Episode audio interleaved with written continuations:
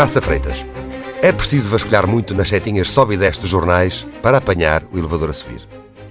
Do mundo da bola ou da política, muitos são os que lhe apontam a inação, as contradições, os zigzags nas decisões.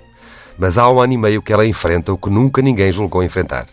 A Diretora-Geral de Saúde é a convidada desta semana da TSF e do Jornal de Notícias. Muito bem-vinda. Muito boa tarde. Depois de meses a aparecer quase diariamente, eh, em conferências de imprensa, eh, nos jornais, nas televisões, nos últimos meses praticamente ausentou-se do espaço público. Foi uma reação às críticas de excesso de exposição? Não.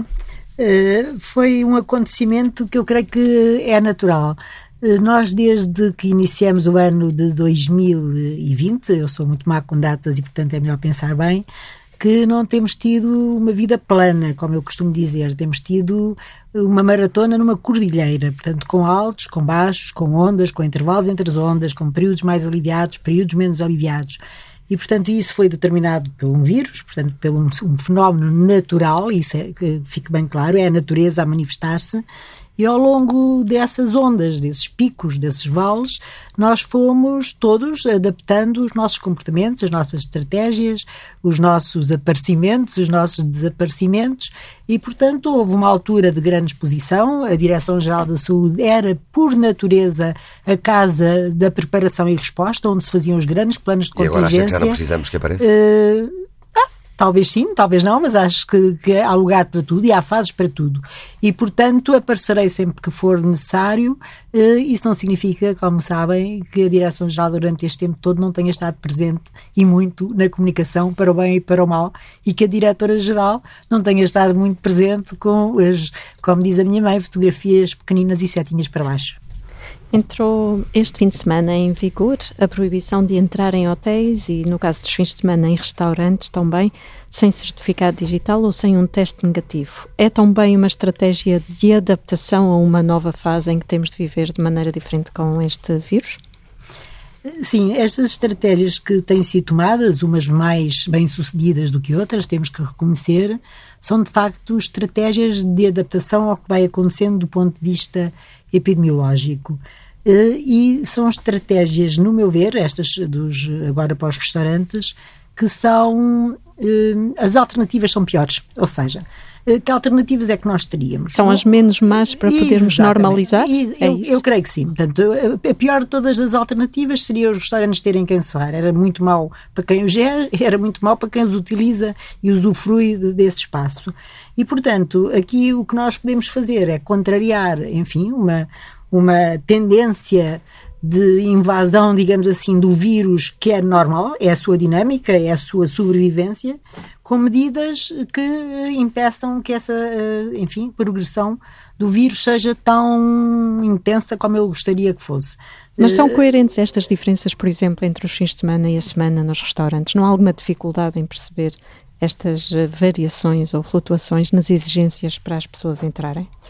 Bem, eu creio que aqui há dois planos de análise. É de facto complexo perceber-se, mas creio que com pequenos exercícios que eu própria faço, eu sou uma cidadã, eu quero dizer que posso ser uma cidadã com a informação mais privilegiada, saber antes, mas apesar de tudo sou cidadã, utilizo exatamente os mesmos equipamentos, os mesmos sítios do que qualquer outro das pessoas presentes em Portugal e, portanto, como cidadã, como é que eu vejo e como é que eu vi estas medidas e como é que eu as interiorizei e pensei? Há uma diferença no, no, comportamento das pessoas e no nosso estilo de vida ao longo da semana e ao longo dos meses, e, portanto, não é, não é sempre igual. Portanto, nós, habitualmente, estou a falar da grande maioria das pessoas, temos um comportamento, por exemplo, do, de, em relação às refeições nos dias de semana, que é um comportamento muito mais comedido, digamos assim. A maior parte de nós tem refeições curtas, com poucas pessoas, mais ou menos sempre com as mesmas, e, portanto, não há um ritual, não há, não há convívio intenso. Eh, eu almoço todos os dias num refeitório da, direção já ou no meu próprio gabinete com um tabuleiro à frente. Isso é o que eu faço aos dias de semana. E vou para casa e janto qualquer coisa rápida. Diferente é o nosso comportamento quando não estamos confinados, que é bom que se diga, uh, uh, ao fim de semana, porque é, é, é, temos mais tempo, temos outras pessoas com quem podemos estar e, portanto, aqui uh, as refeições que são eh, de facto um momento de risco. Eu tenho que, temos todos que o reconhecer, porque estamos juntos, estamos em sítios fechados a maior parte das vezes, a menos que tenhamos a sorte de ter uma esplanada, e estamos várias pessoas. E, portanto, este convívio que, que acontece em refeições ao fim de semana é que leva ao racional de ter que haver algumas medidas, porque de facto estamos mais tempo e estamos com mais pessoas em média e em norma ao fim de semana. E, portanto, o risco eh, aumenta. E a única forma de lidar eh, com este vírus é, por cada vez que o risco aumenta, nós, para proteção nossa e pela positiva, pensarmos o que é que eu posso fazer para contrariar esta potência do vírus para me infectar. Basicamente é isso que eu penso todos os dias. Uh, o que é que eu posso fazer para uh, não me infectar? E mesmo assim, como sabem, e é público, fui infectada. A Madeira anunciou que vai vacinar os alunos das escolas, portanto, menores um, a partir dos 12 anos, uh, na segunda quinzena de setembro. A Madeira tem autonomia para esta decisão sobre a administração de uma vacina?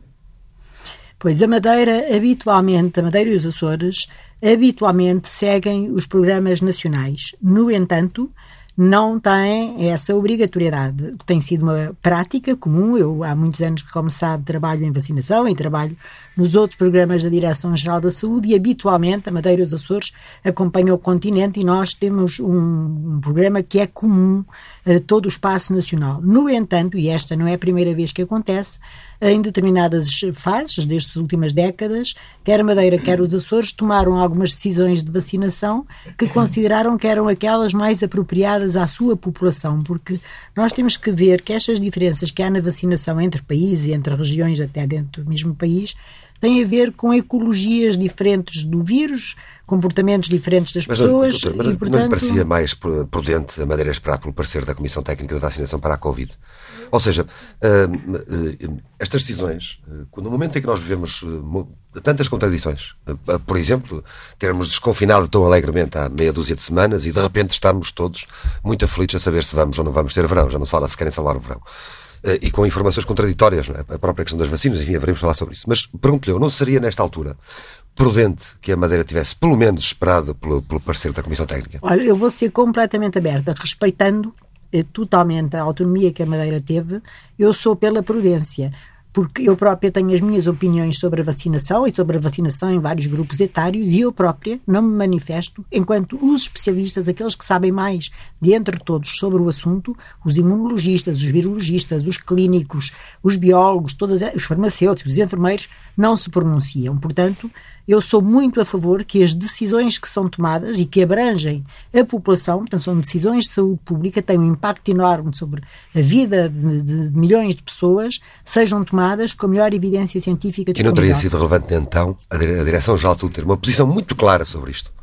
Eu, eu creio que uh, não me compete ser paternalista, portanto, eu tenho uma ótima relação com os meus colegas da Madeira dos Açores. Não se trata e, de paternalismo, e, e creio, de... e creio que se, se quiserem e quando quiserem e quando acharem que é pertinente, de, ouvem a opinião e quer, que a dizer que nessa, Quer dizer que nessa, nesse momento específico não ouviram? Não ouviram, tomaram uma decisão que não foi ouvida a Comissão Técnica de okay. Vacinação muito para bem, a Covid. E, portanto, foi uma decisão que tomaram, que eu tenho que respeitar. Se me perguntar, Se eu sinto-me muito mais confortável quando os especialistas me dão um parecer técnico sobre o qual eu posso refletir e fazer depois o meu próprio juízo de valor. Falando já não nos menores de 18, mas nas faixas mais jovens, que, hum, em relação às quais há agora dúvidas sobre a possibilidade de não haver uma adesão tão rápida, porque há também uma diferente percepção de risco, admite que medidas como, por exemplo, permitir que pudessem frequentar bares e discotecas quando terminassem a vacinação, quando tivessem a vacinação completa, poderia ser uma medida de incentivo uh, que contribuísse para os atrair para a vacinação? Olha, eh, eu tenho uma experiência muito boa com os jovens e a vacinação. E Portugal tem essa experiência fabulosa. Nós começamos a vacinar jovens adolescentes do sexo feminino com a vacina para o HPV. Nem sequer é para prevenir uma doença de agora. É uma vacina que é administrada agora para prevenir um hipotético cancro daqui a 20 ou 30 anos. E nós temos cerca de 95% de todas as raparigas e e até à idade dos 27 anos eh, vacinadas. Portanto, isso quer dizer que eh, os jovens, por livre e espontânea vontade, porque já não são levados à vacinação pelos seus progenitores ou cuidadores, aderem à vacinação. Nós temos estudos, a Direção-Geral e a Universidade Católica fazem frequentemente sondagens sobre o que é que as pessoas pensam da vacinação. E tem-se mantido um indicador estável que é muito interessante. 80% das pessoas consideram que, sem dúvida nenhuma, isto é mesmo assim que acontece naquilo que nós chamamos todo o espectro da aceitação ou da negação da vacina. 80% das pessoas dizem que aceitam sempre vacinar-se. Este dado tem sido constante eh, em quaisquer circunstâncias. 4% dizem não, nós não nos queremos vacinar e este dado também se manteve eh, constante. E estes 4% que acham que não se querem vacinar não são os jovens, são pessoas entre os 35 e os 45 anos, mais ou menos. E os jovens depois têm outro fenómeno que é a hesitação em vacinar. Têm dúvidas, não sabem se é mesmo preciso, se a doença neles vai ser assim tão grave, se é uma maçada, se não é uma maçada. Mas isto são, portanto, cerca de 16%, volto a dizer, de pessoas bastante jovens. No entanto, eu creio que toda a gente perceberá, jovens ou não jovens, exceto aquelas pessoas que não se querem mesmo vacinar, que mais tarde ou mais cedo, todos vamos ser vacinados. A grande diferença é que uns vão ser vacinados pelo vírus selvagem, vão ser, criar imunidade pelo vírus que circula e vão pagar um preço por essa imunidade, que é ficar doente, com maior ou menor gravidade, e outros vão ter, enfim, a oportunidade de ficar imunizados através de uma vacina que é segura, que é eficaz e que tem qualidade. Portanto, é uma opção que a mim me parece fácil. Eu uma vez li há muitos anos um livro extraordinário de epidemiologia que começava com uma frase que dizia assim: é melhor estar vivo e saudável que morto ou doente, ou doente ou morto. E, portanto, é, é, é verdade. Portanto, as pessoas que tiverem esta ideia de que mais tarde ou mais cedo vão contrair a doença e o vírus, porque estão suscetíveis, se calhar é mais fácil fazer uma opção pela vacinação. Outra coisa é o que acabou de dizer. O facto das pessoas estarem vacinadas dá-lhes uma proteção adicional para poderem circular mais livremente, que é o que nós todos queremos. É o que eu mais e, quero. E precisamente essa ideia de circulação hum, acredita que possamos alcançá-la, por exemplo, ainda este ano? Acha que será possível termos bares, discotecas, termos uma eliminação de restrições, como já está a acontecer em alguns países da Europa, ainda este ano?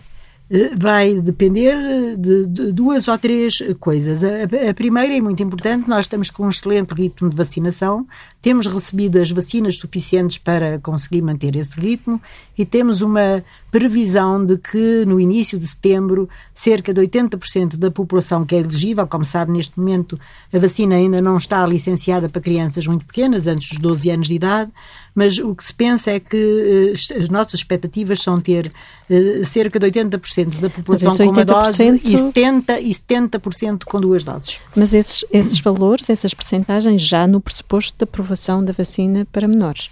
Não, já, sempre trabalhando eh, neste cenário sempre que estamos a fazer essas no, contas. No cenário de termos 12, já aprovação para os 12 a 15 anos, apesar de ainda não termos o, o parecer técnico, temos, eu conheço, mas ainda não está publicado da Comissão Técnica de Vacinação.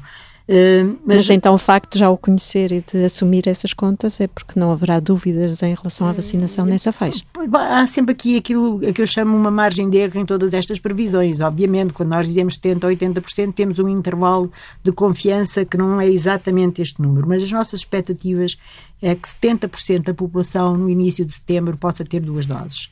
Ora, se isto acontecer, eh, e apesar de termos uma variante que tem as características que tem eh, em circulação, a variante Delta, dá-nos já um nível de imunidade bastante bom, ou seja, a população portuguesa terá, eh, no geral, um grau de proteção bastante confortável, diria eu. E não havendo risco zero, e dependendo, mais uma vez, da situação epidemiológica que se verificar nessa altura, eu creio que a tendência que nós vamos ter que assumir na nossa vida daqui para a frente é, de facto, o alívio das medidas, sabendo que de vez em quando temos que fechar a torneira porque o vírus está com, enfim, maior capacidade. Está a fazer mais ou menos, está a fazer mais ou menos o Reino Unido, que decidiu uh, fazer aquilo como fazer no início. Mas vamos ver o que é, como é que vai ser. O Reino Unido, por acaso, é muito interessante, é. do ponto de vista dos outros países todos que estamos a assistir a um ensaio clínico brutal no Reino Sim, Unido. No país inteiro? No país inteiro. É o maior ensaio e ele já o tentou no início, que agora tem, a vacina, é diferente. E, exato, 60% das pessoas Sim. têm duas doses e, portanto, nós neste momento estamos, os países todos, a retirar ensinamentos, lições do que é que vai acontecer acha, no acha Reino que, Unido. Acha que essa decisão política pode resultar? Não sabemos, nem eles sabem. Se, se, reparar bem nas afirmações que foram sendo feitas ao longo do tempo, destes últimos dias, por personalidades no Reino Unido, eles próprios não têm a certeza do que é que vai acontecer. Apesar de dizerem que se calhar terão 100 mil casos por dia e apesar de entenderem que se calhar conseguem suportar esses 100 mil casos por dia, eles próprios não sabem. A questão é sempre o Serviço Nacional de Saúde se aguenta ou não, não é? Exatamente, caso, o Serviço Nacional de Saúde, e é preciso ver uma coisa, eh, que é a filosofia, a forma como é que nós vamos encarar esta, esta doença. Porque há aqui uma coisa muito importante em relação a esta doença. Por exemplo, nós em relação à gripe, vou dar um exemplo. Claro que a gripe não é Covid e Covid não é gripe e não vamos ter esta conversa, mas só em termos de atitude de saúde pública. Mas sabe que as pessoas continuam a achar isso, não é? Pois, mas não. Mas, algumas, pelo menos. Algumas, pelo menos, algumas. Comum, né? Mas pois, continuam a achar que é uma gripe. Mas não é. Aliás, não, não é por acaso, é que foi, é, foi dito no início, muitas vezes, por muitos responsáveis Sim, mas no início nós não sabíamos ainda certo. as características não era nenhuma, e o impacto. Não era nenhuma provocação, embora, não, não embora, é, não é, não é. Eh, eu creio que as pessoas disseram no início aquilo que era mais plausível e o que parecia mais. E nós trabalhamos muito quando não sabemos por analogia. Quando nós temos aí, quando a ignorância ainda é muita e a incerteza, nós tendemos a trabalhar por analogia com o que sabemos. Mas, sabe, mas tenderemos a encarar seja, a Covid-19 é como isso. uma gripe. Pois, a nossa e, tendência isso, será conseguir viver com, a, com o coronavírus, com a Covid-19, tal como vivemos já com outras doenças como a gripe? E, exatamente. O, o, que vai acontecer com este vírus, nós não sabemos é a gravidade e a intensidade com que ele se vai manifestar. Portanto, nós, neste momento, o que almejamos em relação a este vírus é controlá-lo. Aliás, é o que nós fazemos em relação a todas as doenças infecciosas. O objetivo é controlá-las. O máximo de controle que se consegue é erradicar, e só fizemos isso uma vez na história da humanidade. Foi com a varíola que foi erradicada em 1980.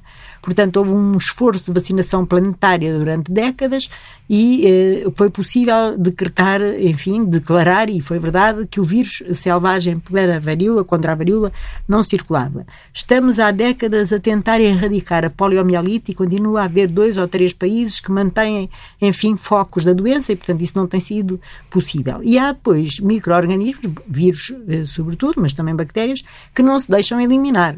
Ponto. É da característica dele, portanto, isto eh, há muitos fatores para a eliminação ou para a erradicação.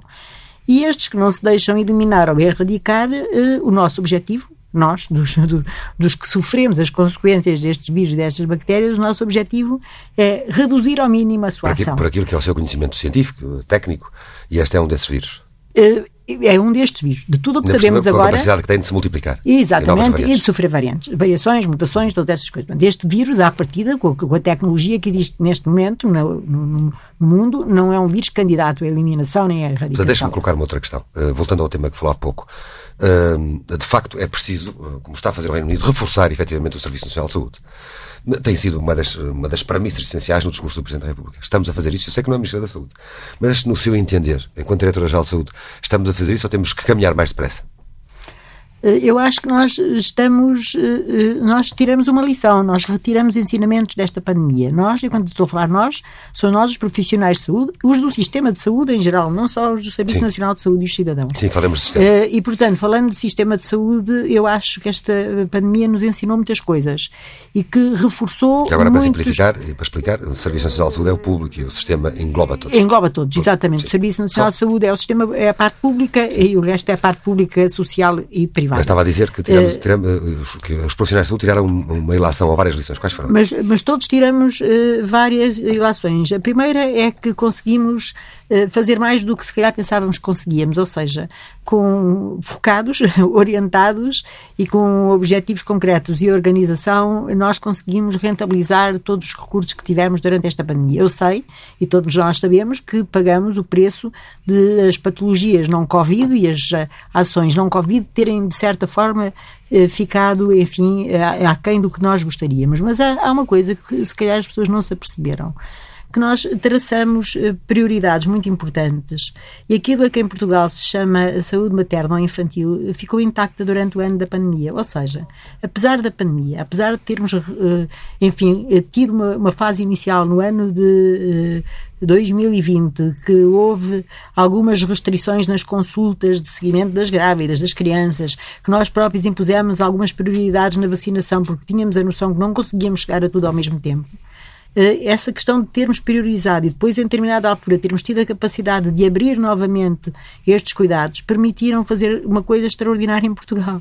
Nós, em 2020, isto parece um paradoxo, atingimos a mais baixa taxa de mortalidade infantil de sempre no nosso país. Também nasceram menos. Deixe, deixe, nasceram menos, mas isto é por mil, por mil nados vivos. Portanto, quando por 2,4 por cada mil crianças que nasceu vivas morreu no primeiro de, ano. Deixa-me voltar ao tema para fecharmos e mudarmos de tema, uh, mas acha, acha ou não que é preciso fazer de facto mais para conseguirmos uh, por exemplo, uh, assumir, enfim, em função da experiência do Reino Unido, para conseguirmos assumir que é chegado o tempo de ter o Serviço Nacional de Saúde, o Sistema Nacional de Saúde reforçado e, e, e avançar para um modelo desses. Acha que temos que fazer mais?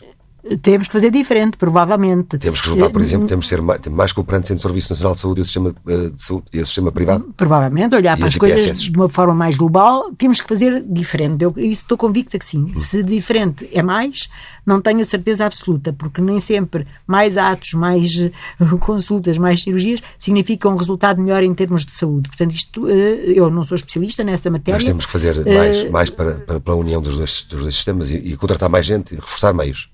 Prova provavelmente, eh, até porque, quer queiramos, quer não, nós vamos ter mais um fator de, de, doença e de disrupção nas nossas vidas. Eu, que me formei em 1980 eh, e que, quando acabei a licenciatura, começou a conhecer-se o vírus da SIDA, tenho bem presente como isso também alterou na altura todo, tudo o que nós pensávamos sobre as doenças infecciosas, a forma como se prestavam cuidados, e foi mais uma carga, mais uma carga de doença que se instalou sobre todas as outras causas que já existiam. Deixe-me voltar aqui à conversa e fazer um dois em um. Uma é que se sabe, eh, enfim, pelos dados que já sabemos, eh, eh, e os dados são percentualmente pouco relevantes, tem números atualizados, de qualquer modo, de, de quantas pessoas com, com vacinação completa adoeceram com Covid-19? Tenho. Eh, se não se importa, vou aqui recorrer Nada. aos meus papéis, porque não quero dar uma informação tão importante de forma incorreta. Nós fazemos essa colheita. Há uma coisa que é importante realçar nesta pandemia é que, de facto, não foi só para as vacinas, as tecnologias têm-nos ajudado muito.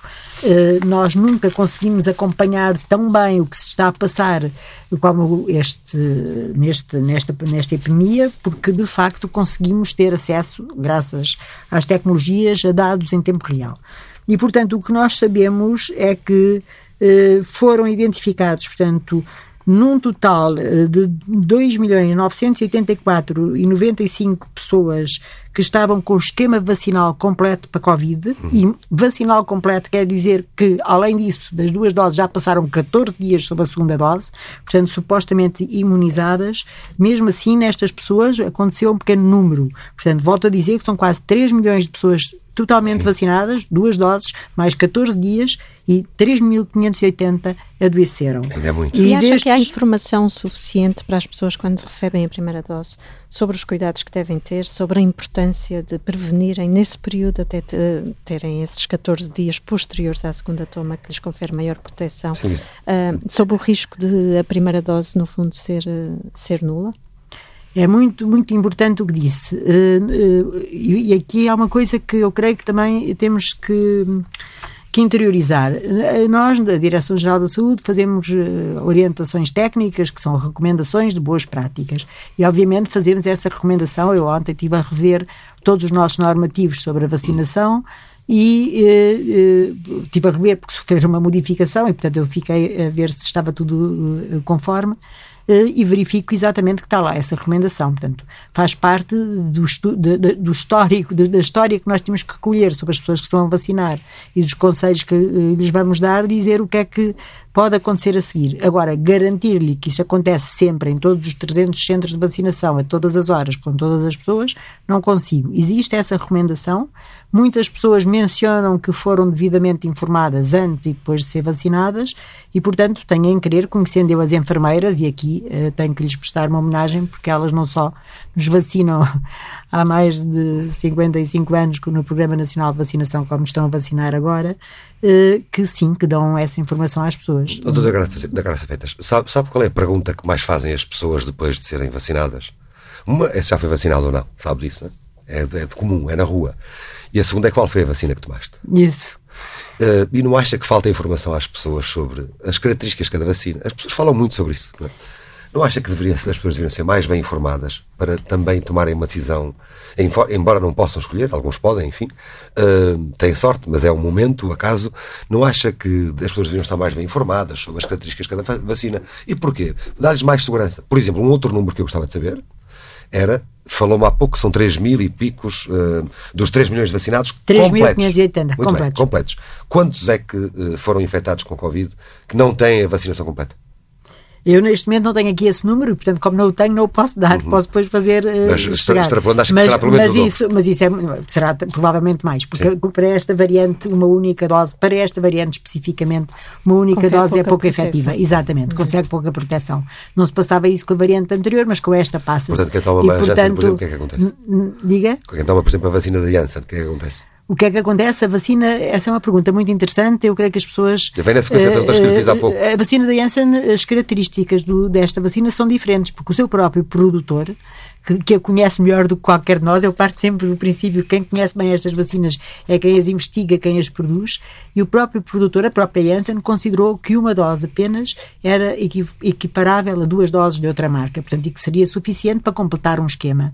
E é de acordo com esta informação e com os ensaios clínicos que foram feitos e com o que a EMA, a Agência Europeia do Medicamento, conheceu sobre esta vacina, que nós aceitamos que. Mas já temos ter... realidade suficiente, já temos prática suficiente para comprovar essa eficácia? Até agora ou, não... ou a prática tem demonstrado, por exemplo, que pode haver varia, aqui pequenas oscilações nesses resultados desses mais de 3 mil, que pode haver uh, algumas questões ligadas especificamente a uma Ao tipo de vacina? vacina. Ao tipo de vacina. Sim. É isso que, uh, desculpe voltar a essa pergunta exato, também. Não exato. É isso, que, é isso que é importante, fez as pessoas saberem muito, e não sabem. Fez muito bem em ter feito a pergunta.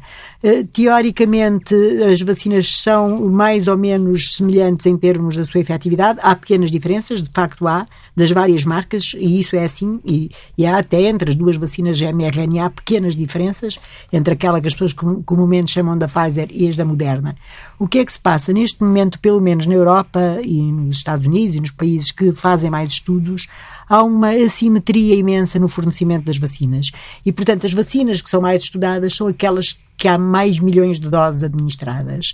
E neste momento, aquelas que estão com mais, enfim, capacidade de ser estudadas, porque há milhões e milhões de pessoas inoculadas com elas, são a da Pfizer, de facto, porque tem uma capacidade de distribuição bastante grande, e a da AstraZeneca em alguns eh, países. E é por isso que a maior parte dos nossos estudos se baseiam nestas duas uh, vacinas. É uma questão de tempo, de haver dados disponíveis sobre as outras duas e de se irem afinando em mundo real, como nós costumamos dizer. Uma coisa é o ensaio clínico clínico, que é feito de uma forma absolutamente protegida em condições especiais, outra depois é a efetividade da vacina no mundo real. Mas é... quando diz que há pequenas diferenças, não quer concretizar quais? Acha que é perigoso as pessoas conhecerem a, as reais características ou eficácia das vacinas? Eu acho que não é perigoso. Eu acho que as pessoas devem conhecer uh, toda a realidade e a clareza aqui é muito importante.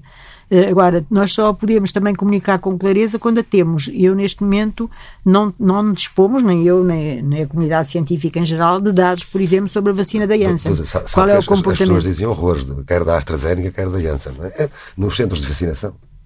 A, pois, da, a, eh, a da Janssen porque mata e, e a da AstraZeneca matará mais. Pois, mas nós. nós, Ou nós... Seja, eh, desculpe ser, parecer tão do senso comum, tão popular, que não populista, mas efetivamente isto é muito importante para as pessoas.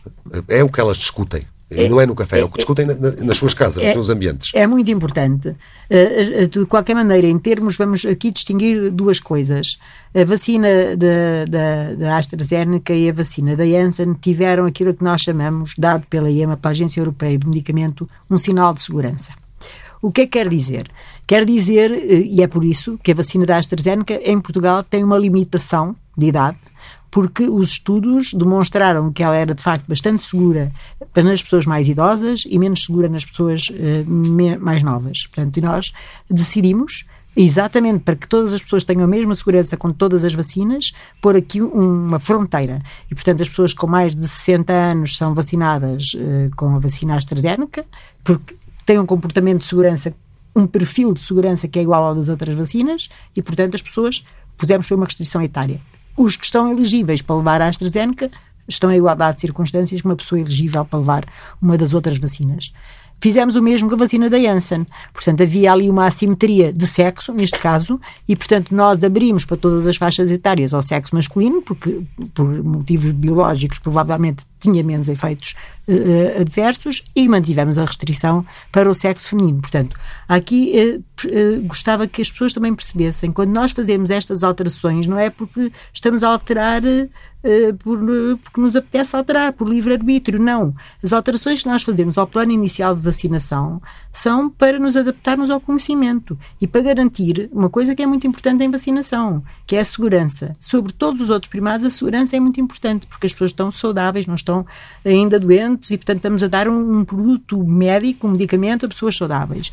Eh, em relação à eficácia, aqui as questões são um bocadinho diferentes. De facto, as vacinas não têm exatamente o mesmo perfil e à medida que vão saindo dados, os tais dados da vida real, pode haver pequenas Sim, diferenças. Já há especialistas, por exemplo, a defenderem tomas, duas tomas de vacinas diferentes. Também, também há essa, também. também há essa hipótese. Isto, imagino, que é isto na, na, cabeça das pessoas, dos cidadãos, não é? É, é, os cidadãos, se nós lhes explicarmos, os cidadãos só precisam que a gente lhes explique bem as coisas. Eu creio que se os cidadãos perceberem que quando se faz uma combinação, por exemplo, de duas vacinas está-se a escolher a melhor combinação possível, de acordo com o que se sabe à data, sempre essa questão é sempre de acordo com o que se escolhe à data, à data, e quando nós dizemos que acima dos 60 anos pode levar a vacina A, B, C ou D, é porque de facto a gente considera que para cima dos 60 anos elas são equiparáveis.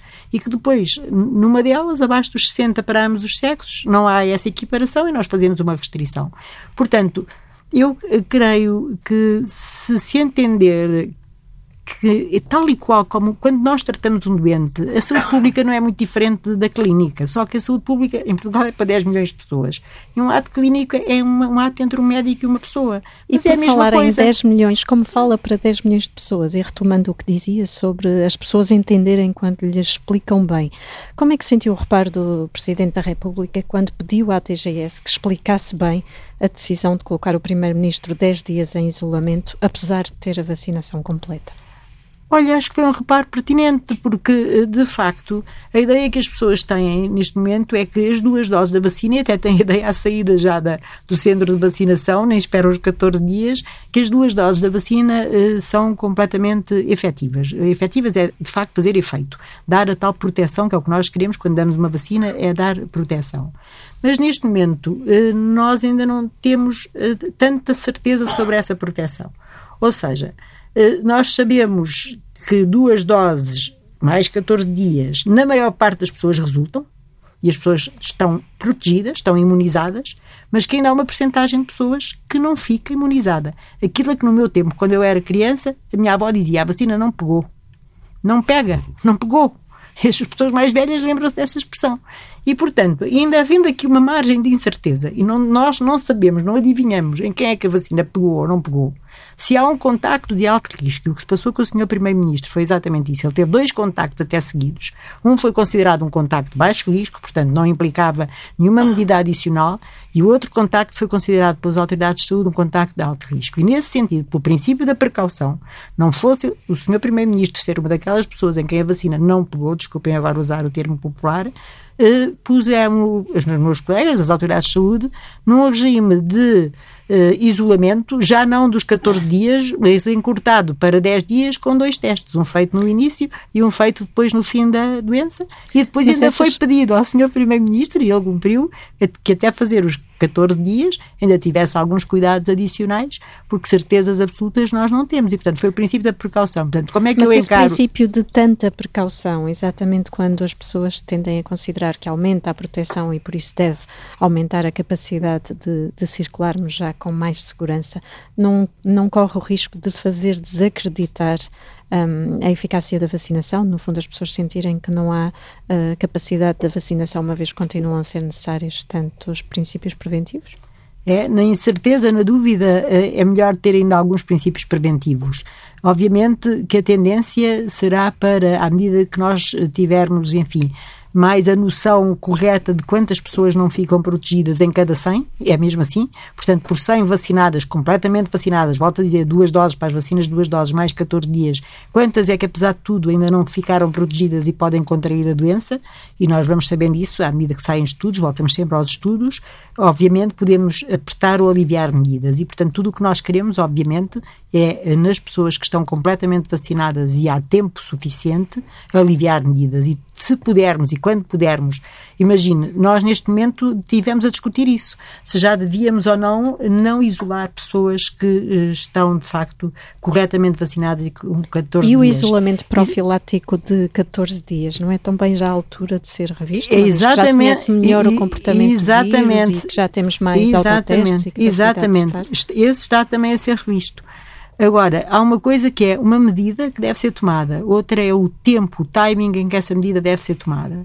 E nós, a semana passada, fizemos uma reunião para decidir se fazíamos já essas medidas de quem está vacinado não ficar em isolamento, ser considerado um contacto de baixo risco, porque teria a proteção adicional da vacina, ou de, da alteração que também mencionou em relação ao tempo do isolamento profilático. E falando com as autoridades de saúde do país, foi considerado que, estando nós numa fase ascendente da curva epidémica, portanto, nós estamos novamente a subir uma colina ou uma montanha, que eh, é arriscado tomar medidas de alívio numa fase em que a doença ainda está em franca expansão. Provavelmente equacionaremos um timing mais favorável numa altura em que a doença esteja controlada, ou que esta onda esteja controlada. Portanto, uma coisa são as medidas, outra uma coisa são o tempo em que essas medidas são tomadas. Por isso é que a Inglaterra é no mês X, na Áustria é no mês Y, no Nepal é noutra altura qualquer. Porque os países têm ondas diferentes, com características diferentes e que ocorrem em tempos diferentes. Não há uma onda mundial de Covid-19, como nunca houve uma onda mundial de gripe espanhola, nem nenhuma outra doença. Eh, é mesmo assim, portanto, há assimetrias regionais, há assimetrias eh, dentro, entre os países e, portanto, cada país está, no, está numa fase diferente. E, e, e, nós não podemos tomar medidas standardizadas, exatamente como ter um doente que começou uma infecção hoje, um que está no quarto dia da infecção e um que está no décimo dia. Obviamente que o esquema terapêutico para esses doentes é diferente e dura mais ou menos dias conforme a fase em que o doente está. Agora, o que eu gostava de transmitir às pessoas era uma palavra de confiança e que, de facto, eh, assim haja condições para isso, epidemiológicas, do conhecimento e da ciência, eh, para haver alívio da, da, das medidas, as tais medidas que, apesar de tudo, são aquelas que nos protegem. E temos que ter essa, essa, esse horizonte. E, obviamente, aqui o fator vacinação é muito importante o facto de dentro de poucos meses nós termos eh, 70% das pessoas com duas doses e os 14 dias depois virão a seguir é um fator muito positivo. A propósito da comunicação, um, estava aqui a ouvir, lembrei-me da primeira pergunta que lhe colocamos, justamente porque é que esteve, porque está há tanto tempo mais resguardada no seu silêncio, um, para lembrar também palavras desta semana da Ministra da Saúde, que assegurou que o poder político não, não interfere no trabalho da Direção-Geral de Saúde. E, portanto, aqui há um dois em um. Resguardou-se mais porque houve aqui algum tipo de pressão por parte do Governo, da Ministra da Saúde, ou, e outra pergunta se, dizendo que não, eh, se nunca sentiu nenhuma pressão política no, no sentido de defender as posições assumidas pelo Governo. Vamos lá ver, há aqui dois aspectos diferentes. Eh, eh, eu creio que, primeiro, é o Governo que tem o poder executivo. A Direção-Geral é um órgão técnico Portanto, a Ministra da Saúde, efetivamente, manda a Direção-Geral de Saúde.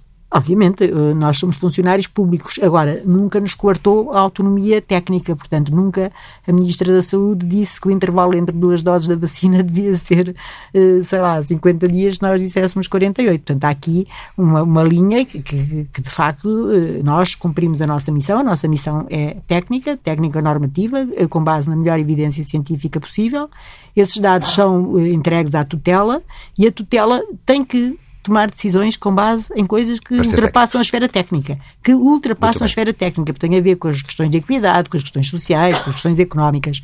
E, portanto, nesse sentido, se me perguntar, eu não senti nunca nenhuma intervenção uh, da, da, da, tutela, da minha tutela ou, ou do governo sobre uh, matéria meramente técnica. E qual foi o sentido em sentido? Relativamente à, à, estratégia de comunicação, obviamente quem a define é o Poder Executivo e, portanto, em, em Mas cada, admite que foi muitas vezes cada, errática essa estratégia de comunicação. Tem sido uma das principais críticas, é que uh, a dificuldade de comunicação em muitos momentos tem uh, tem criado obstáculos à adesão das pessoas ao comportamento. Há muitos analistas, comentadores a fazer essa leitura. Admite que sim?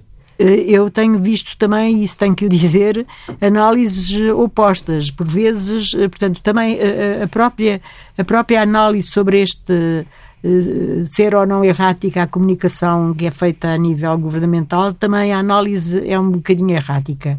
O, que eu, o, que eu, creio é que, volto a dizer, e, e, digo isto com toda a convicção, nós não vivemos uma situação plana e, portanto, vivemos com altos e baixos e tentamos, de um modo geral, nem sempre se acerta, a nenhum nível, uh, tentamos, uh, enfim, fazer o melhor em cada época.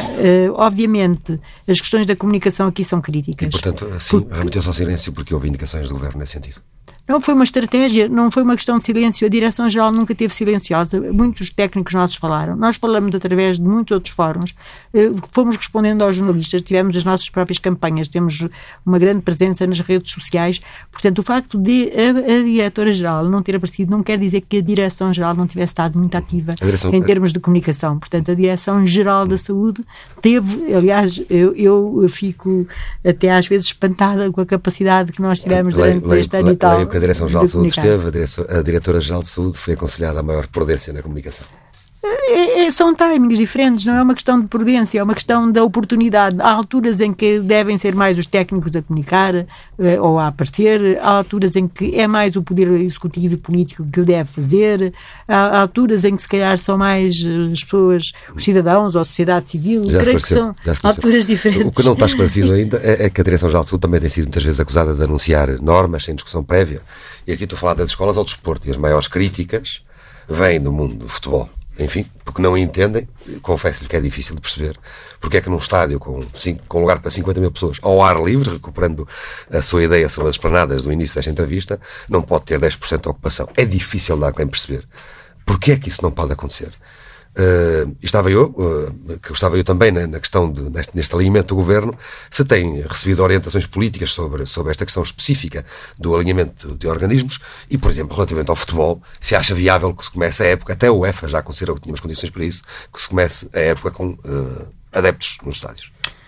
Olha, eh, eu, eu acho, porque eu tenho a expectativa, quando começar a época, tenho a expectativa, não sei, eh, que esta nova onda, esta quarta onda, esteja controlada. E, ao contrário do que, enfim, muitas pessoas comentaram, eu creio que aquela experiência, as experiências piloto com o futebol correram bem no passado, quando fizemos uh, essas experiências e creio que a questão da Champions também correu bem. Portanto, do ponto de vista técnico, temos condições para ter, nesta altura, do, adeptos nos estádios? Do ponto de vista técnico, teremos. Do ponto de vista, voltamos sempre à mesma questão. Uh, há aqui um fator que nós não podemos ignorar, que é a dinâmica do vírus que em determinada altura nos troca completamente a, a, as voltas. Neste momento em que estamos a subir a tal montanha, temos condições? Estamos a subir a montanha. Estamos. Temos condições para ir ao futebol? Uh, uh, teremos condições em situações muito controladas. Se temos para os restaurantes, doutora, não se percebe. teremos, sim, mas a questão é a quantidade de pessoas ao mesmo tempo e a capacidade de controle. E, e já agora eu vou dizer uma coisa interessante. Sabe, 10, sabe quanto é que é 10% em, em Sei, sei, sei. É mas, mas, provavelmente... Mal, mal se vê uns aos outros. mal se vê uns aos outros, exatamente. Mas, mas mesmo em relação aos restaurantes, há aqui uma coisa que é interessante de se ver. Eu acho que, em relação às medidas, às, às célebres medidas de distanciamento físico, de etiqueta respiratória, há uma parte que compete ao cidadão, mas há outra parte que compete, eh, enfim, às, às empresas, às instituições, às entidades, que é facilitar a vida ao cidadão. E neste particular, eh, há na restauração, por exemplo, restaurantes que são exemplares. O cidadão não se tem que ralar rigorosamente com nada. Aquilo está tudo no sítio, está tudo longe, os empregados fazem-nos sinal eu conheço para usar. Assim, eu conheço muito assim. Pois, também eu, mas também, conhece, também conheço muitos em que nada disso se verifica.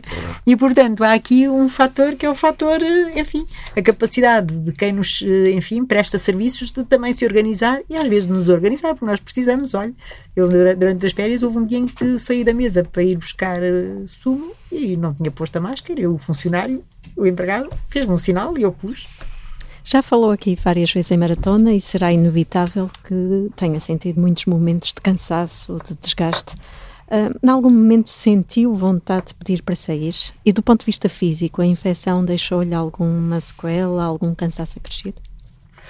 Olha, eu vou ser, como acho que costumo ser, absolutamente, um minuto, absolutamente sincera. Um minuto. A, a, a, a, sensação de quer sair, quer me ir embora vou, vou, vou gozar a forma. Eh, acontece com alguma frequência. E vou só aqui dizer uma, uma, uma história muito interessante que se passava com o Mark Twain, que dizia, não sei, não percebo porque é que as pessoas acham que é fácil deixar de fumar, sou eu já deixei mais de 300 vezes. Portanto, eh, essa questão do querer sair, do querer ir descansar, do querer ir dormir, do querer ir fazer outras coisas, é obviamente que me assalta o espírito várias vezes e depois, tal e qual como nasce, morre, passa rapidamente. A outra questão que me tinha feito sobre as sequelas. Eh, foi sobre as sequelas. Olha, até eu que tive uma Covid ligeira, sim, fica com sequelas, algumas passageiras, mas tive durante uns tempos sintomas eh, e tive depois, por uma outra razão, fazer um raio-x tórax, que não tinha nada a ver com a Covid, e para surpresa minha tinha uh, algumas lesões residuais que depois se resolveram sem grandes problemas. Mas isto para dizer que até quem tem Covid ligeiro, que foi o meu caso, depois fiquei com repercussões durante uns tempos, durante umas semanas, uh, tinha uma prostração e um cansaço que não eram normais, e quando fiz uma radiografia do tórax por outros motivos, tinha lá, enfim, indicações cicatrizinhas de que tinha tido aquela lesão. Doutora Graça Freitas, Diretora-Geral de Saúde, muito obrigado por ter vindo a esta entrevista da TSF e do Jornal de Notícias. Muito obrigada eu.